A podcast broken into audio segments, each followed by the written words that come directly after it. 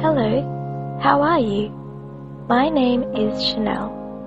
I will be reading you a short story from Brisbane in Australia. Come and meet my family. Come and meet my family. This is my dad. He is tall and strong. He is a teacher.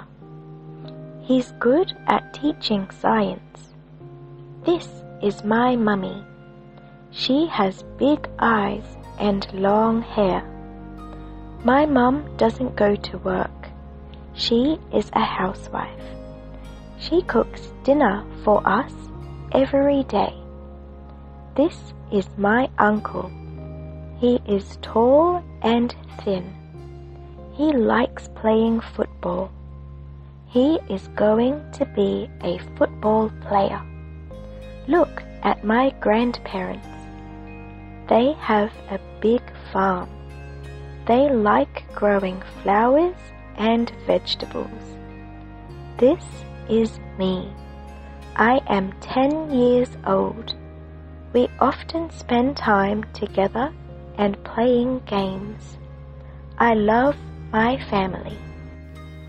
Thank you so much, Chanel. You read that so clearly for us.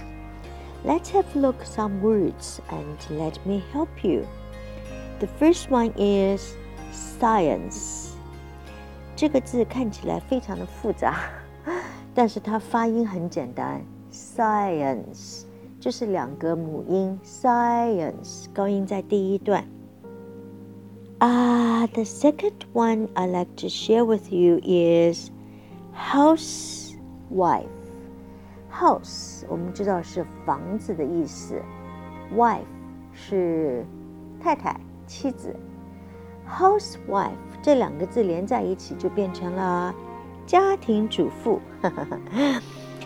Next word is uncle. Uncle 在国外呢很简单，叔叔、伯伯、舅舅全部都是 uncle。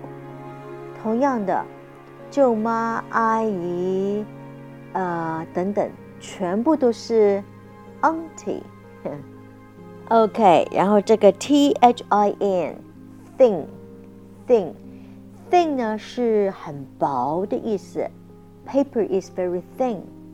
如果一个人很薄的话，表示他非常的瘦，所以 thin T H I N thin 有很薄、很瘦的意思。当发这个 thing 的时候呢，T H 舌尖要伸出来，在上面和下面的牙齿之间 thing，。下一个字呢，football，football，我们都知道 foot。是脚，foot，一只脚，foot，两只脚，feet，f e e t，在这边呢，foot f o o t o o 在这边发长音，foot，ball 是球，football 连在一起是足球，player，player。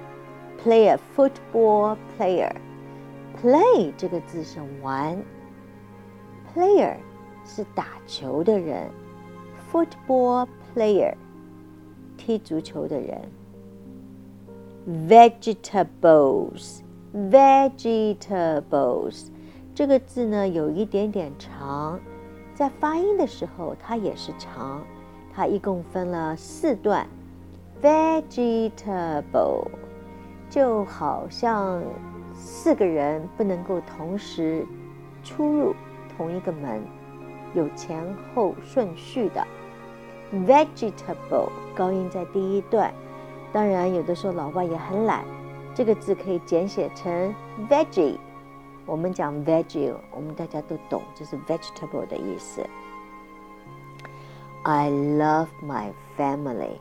That is nice. we all love our own families.